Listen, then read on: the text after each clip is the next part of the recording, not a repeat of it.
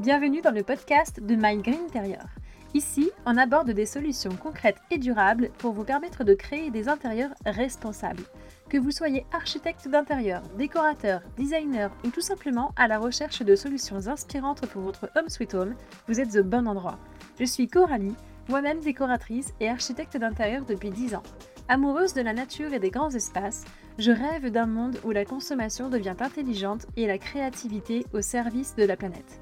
Vous êtes prêts à faire rimer beau avec durable? C'est parti pour un nouvel épisode Aujourd'hui, je reçois Manon Alves au micro du podcast.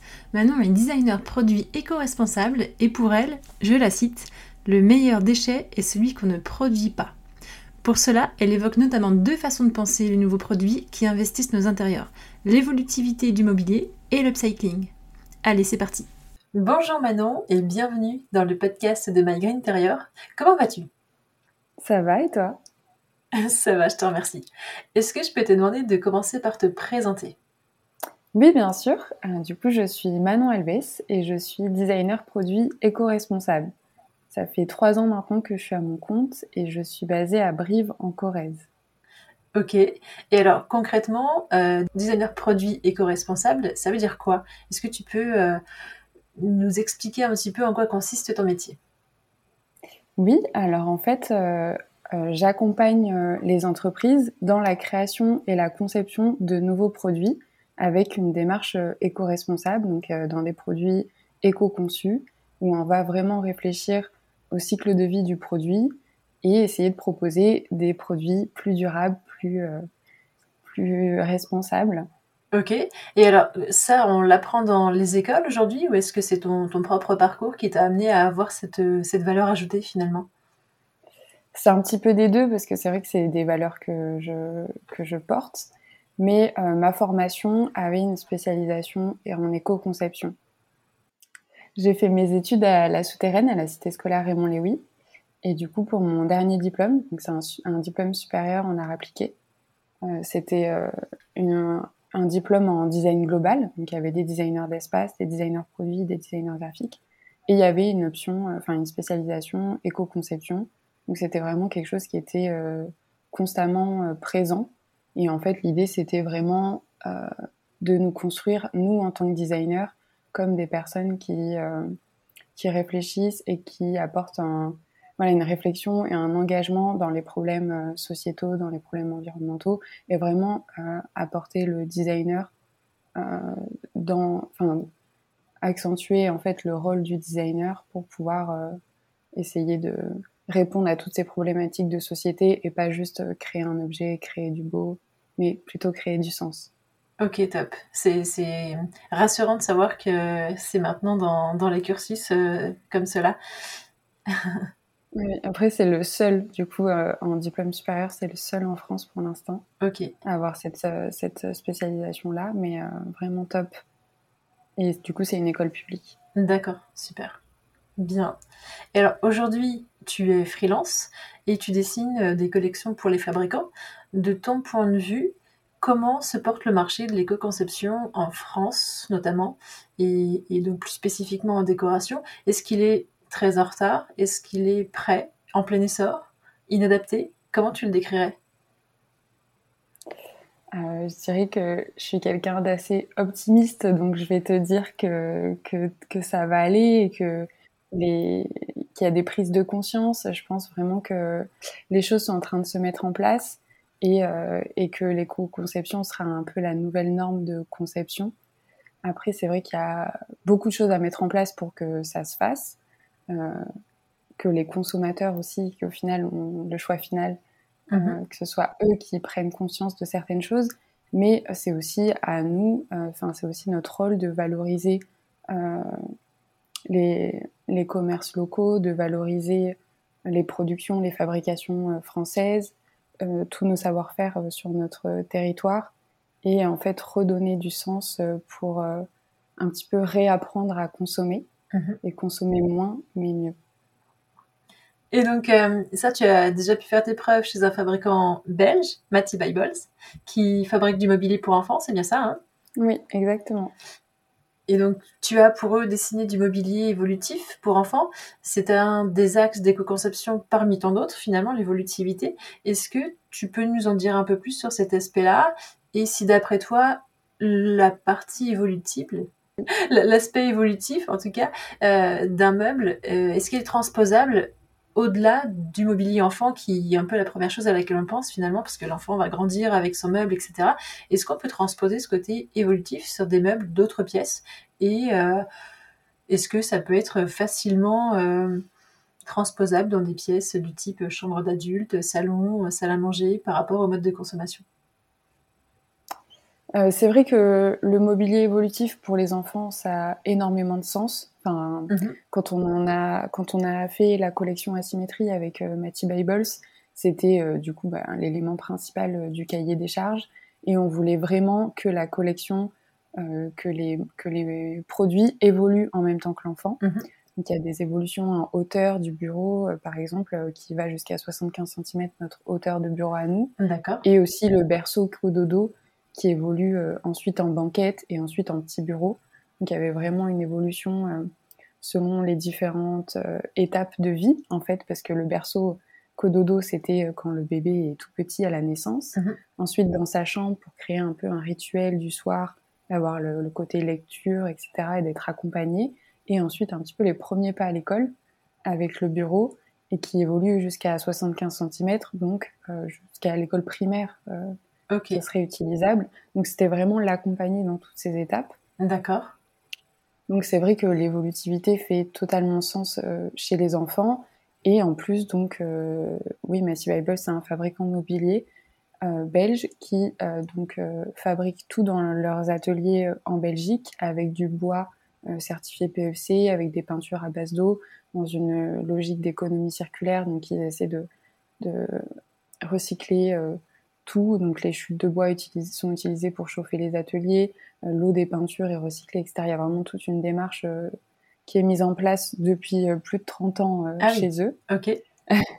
Donc c'est vraiment en fait pareil. En fait, c'est des valeurs qui portent et qui l'ont transposé dans l'entreprise, mais pour eux ça paraissait logique. C'est pas du tout dans un but de, marketing. De marketing, exactement. C'est vraiment, enfin voilà, parce que des fois, je, je, trouve que aussi on le ressent en fait avec les personnes Tout à fait. Qui, qui, veulent mettre en place des choses, donc que ce soit dans le design, mais aussi la fabrication. C'est vraiment cette volonté de valoriser les savoir-faire et de, de redynamiser en fait euh, l'économie locale euh, grâce à tout ça. Mm-hmm. Et, euh, et, du coup, et pour répondre à ta question, c'est vrai que dans, dans les autres pièces de la maison, dans la décoration, c'est peut-être un petit peu plus compliqué de mettre de l'évolutivité, mais peut-être plus, je dirais, un aspect nomade, tu vois, ou un aspect multifonction pour avoir, euh, il y a des objets qui peuvent être transposés, tu peux leur apporter différentes fonctions ou les mettre dans différentes pièces, en fait, hein, si tu veux un petit peu réaménager ton espace, ou euh, par exemple de déménagement, déménagement, bah finalement, euh, tu avais un meuble télé qui sert maintenant de rangement euh, dans le bureau ou dans la chambre. Et en fait, c'est un petit peu des. En fait, il faut, je pense qu'il faut penser la fonction euh, globale de l'objet, qui est par exemple ranger, euh, stocker ou recevoir, donc une table, un bureau, etc. Mm-hmm. Et ça, on peut le transposer dans différents espaces et créer des nouveaux espaces en fait dans nos intérieurs, je dirais. Ok.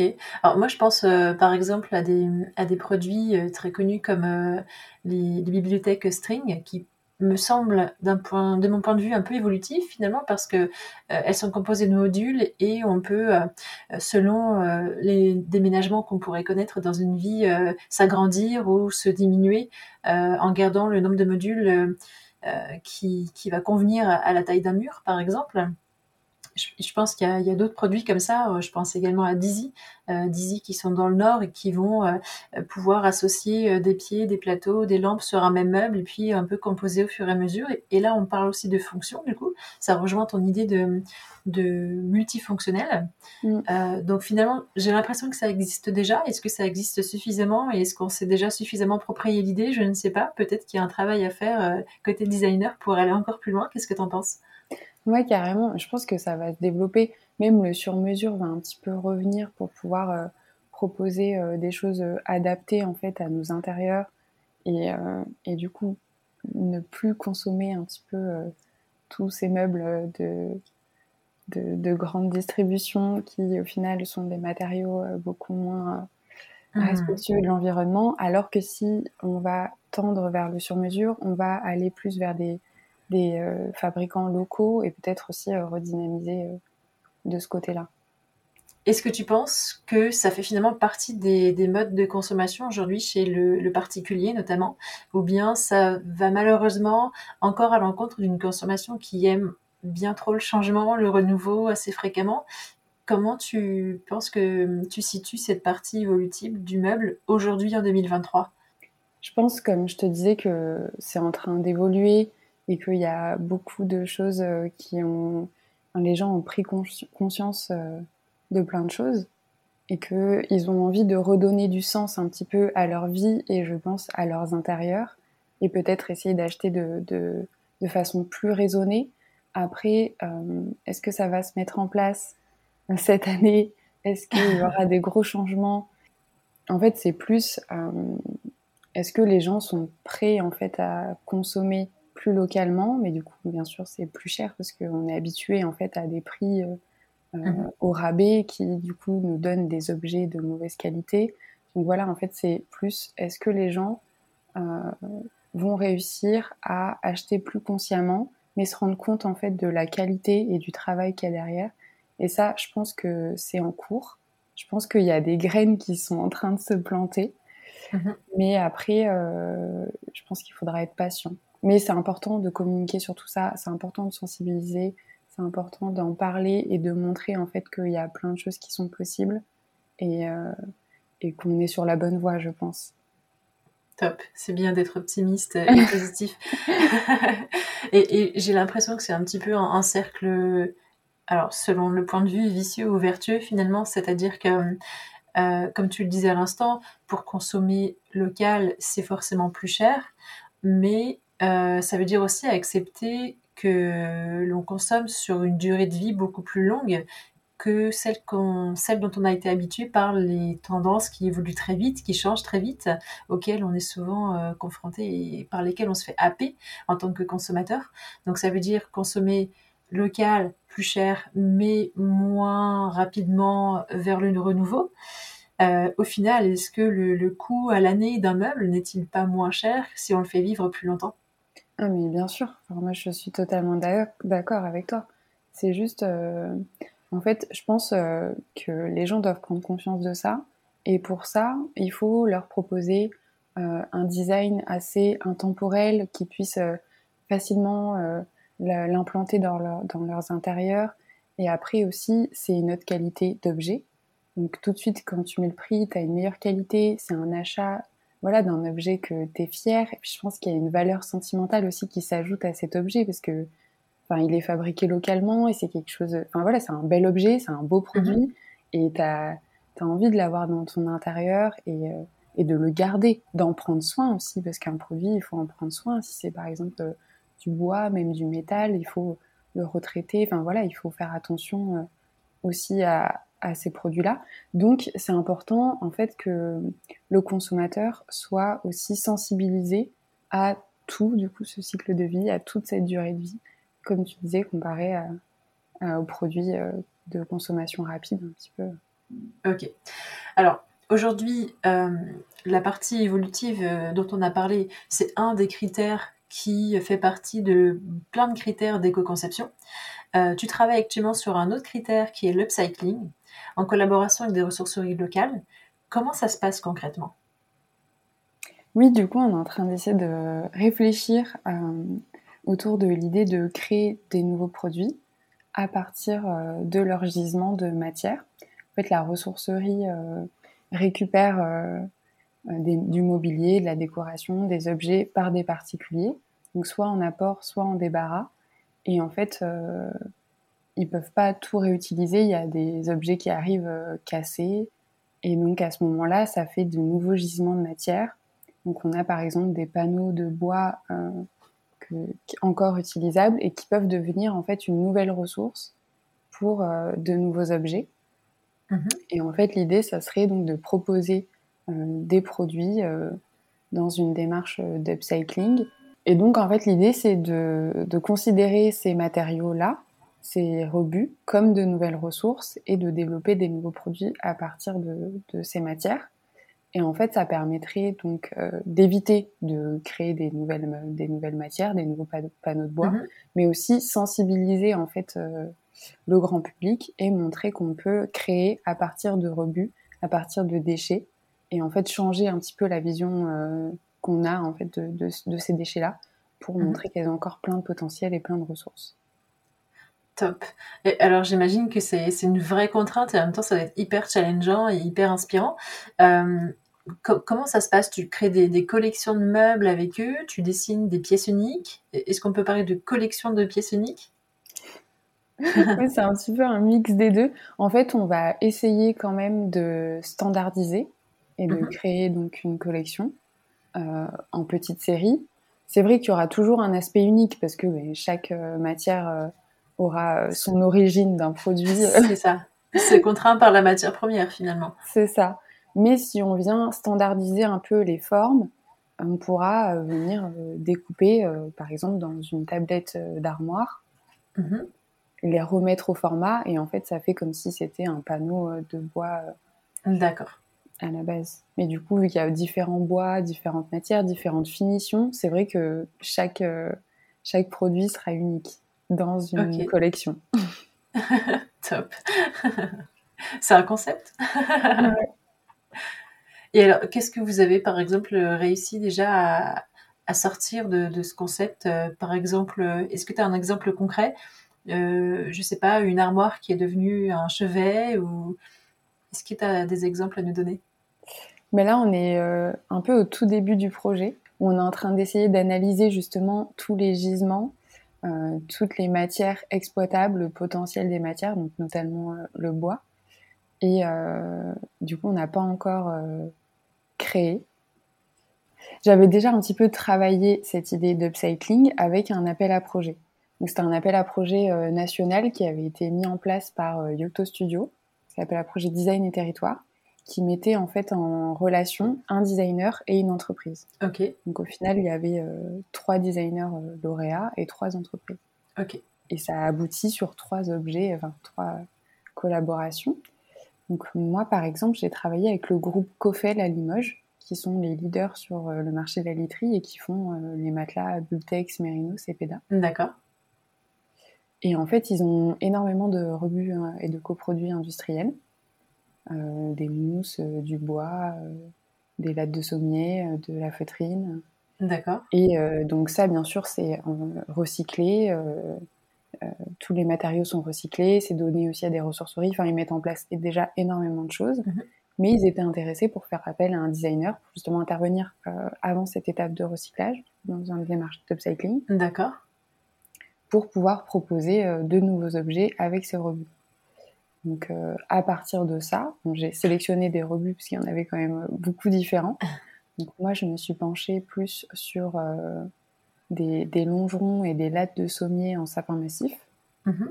qui étaient en fait un petit peu voilés. Donc du coup ben, c'était pas possible pour eux de les utiliser vu qu'en plus c'est ils font des sommiers tapissés et des matelas très haut de gamme, donc ils peuvent pas se permettre d'avoir. Oui et, euh, et de la feutrine. Et en fait, à partir de ces deux matériaux, euh, j'ai créé une collection euh, de luminaires, dont une baladeuse, un peu toujours vers les kids, vers le domaine de l'enfant, parce qu'il y a matière à, à s'amuser, je trouve, dans la création. Et du coup, donc cette baladeuse qui peut être utilisée dans différentes orientations lumineuses, donc plus en baladeuse pour aller se promener, ou en lampe de chevet, ou en applique, et pour vraiment je l'ai vraiment pensé comme un compagnon pour l'enfant. Super. Et ensuite, je l'ai décliné en, en, série de luminaires, donc à partir euh, de, de ces rebuts. Top. Donc, euh, du coup, tu vois, on peut quand même standardiser mhm. euh, à partir de rebuts dès qu'on identifie un gisement récurrent oui. qui a un potentiel de matière. Et en fait, c'est juste ça remplace une matière, des panneaux de bois neufs ou d'autres matières. C'est top, c'est génial. Euh, j'aime beaucoup l'idée. Ça veut dire que on peut, avant l'étape euh, de la déchetterie, imaginer des choses pour limiter un petit peu cet impact euh, du déchet. Et déjà en, en faire quelque chose à la sortie des usines finalement. C'est ça, c'est ça. Il y a encore plein de potentiel. En fait, c'est justement, on je pense que on est parti tout de suite dans cette idée de recyclage et c'est très bien. Mais en fait, on peut encore intervenir avant. Donc c'est pour ça c'est intéressant de venir réfléchir à toutes les étapes et optimiser en fait chaque étape. Parce qu'après, du coup, cette balade sera aussi recyclée. Mais mmh. là, on allonge encore la durée de vie de ces matières en créant de nouvelles fonctions et de nouveaux objets et en créant aussi de l'emploi. Oui. tu vois, ça participe aussi à l'économie locale. C'est hyper vertueux. Ouais. Top. Super projet. Et euh, alors, des projets, tu en as déjà vu des, beaux. Est-ce que tu en as d'autres dans les tiroirs que tu voudrais partager avec nous? Euh, donc il y a le projet euh, avec la ressourcerie de la collection d'upcycling qui est lancé en ce moment. Mhm.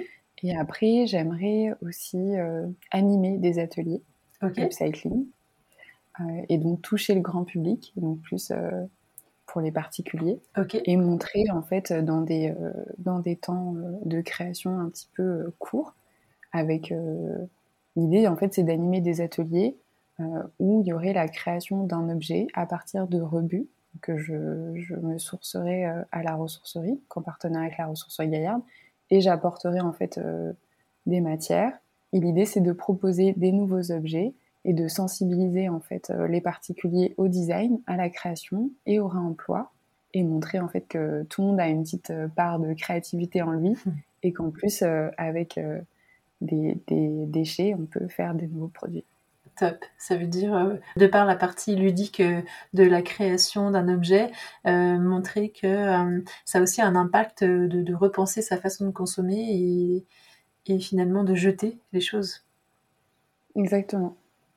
Exactement. C'est une super idée. à suivre. à suivre. J'espère que tu nous tiendras au courant. Et alors, euh, allez, dernière question, on lâche tout. Euh, selon toi, à quoi ressembleront nos intérieurs dans 10, 15 ou 20 ans? On est fou. Euh, j'espère que nos intérieurs seront rempli de produits euh, éco-conçus, euh, responsables, sains, durables, évolutifs. ouais. Et qui, que, voilà, que chacun pourra se créer un intérieur euh, avec, avec des objets qui, qui ont été pensés pour vraiment optimiser l'intérieur, qu'on se sente bien, que ce soit des fabrications locales, qu'en fait, qu'il y ait vraiment tout un retour en fait à, à cette économie locale tout en gardant aussi les objets qu'on a chez nous, hein, bien sûr, parce mhm. que l'idée aussi c'est euh, de pas toujours euh, consommer et toujours euh, générer de, nouvelles choses. Hein. Le meilleur déchet c'est celui qu'on ne produit pas, c'est sûr. Donc peut-être un mélange en fait entre le neuf éco-conçu sain et l'ancien, un petit peu. Oui, tout à fait. trouver un équilibre en fait entre entre ces deux, ces deux notions. Mhm. Et, alors, euh, du coup, ça me fait rebondir sur une autre question. Finalement, c'était pas la dernière. euh, comment, euh, par rapport à ce que tu as déjà évoqué et peut-être peut-être d'autres choses qu'on n'a pas encore évoquées, comment penses-tu que cela est possible? Qu'est-ce qu'il faudrait encore mettre en place du côté des fabricants, notamment? Peut-être plus de communication, plus de coulisses aussi, tu vois. Peut-être montrer un peu plus, sensibiliser un petit peu plus pourquoi pas faire euh, des, ouvertures, des pourquoi pas ouvrir les ateliers au grand public pour qu'il y ait des visites et que les gens se rendent compte en fait euh, comment c'est fabriqué sur place parce que des fois on oublie un petit peu euh, oui. tout ce, process, tous ces savoir-faire et donc pourquoi pas faire ouais faire des journées portes ouvertes pour montrer aux particuliers les coulisses de fabrication. Ok. Je sais pas, peut-être que ça peut être une piste. Ouais. à bon entendeur. en tout cas, je te remercie beaucoup, euh, Manon, pour, euh, pour toutes ces réponses. C'était super instructif, euh, très inspirant également. Je te souhaite de beaux projets à venir et, et, de changer nos intérieurs de demain. Parce que ça passe, je pense, par la première étape du designer. Et donc, merci pour ton travail et de t'être prêté au jeu du micro du podcast. À très bientôt. Merci. Merci à toi pour l'invitation. Avec plaisir. Au revoir. Au revoir. Et voilà les amis, l'épisode touche à sa fin. J'espère que vous avez appris de belles choses et surtout que Manon vous aura permis de vous poser les bonnes questions. Designer, fabricant mais aussi décorateur, ne serait-ce pas à nous de réinventer et d'impulser un autre mode de consommation pour des intérieurs plus durables? Je pense que si. N'hésitez pas à me donner votre avis en commentant le post de cet épisode sur LinkedIn ou Instagram et pensez à liker, partager et vous abonner à My Interior pour qu'un maximum de professionnels soient touchés et que la démarche prenne sens. A très vite pour un nouvel épisode.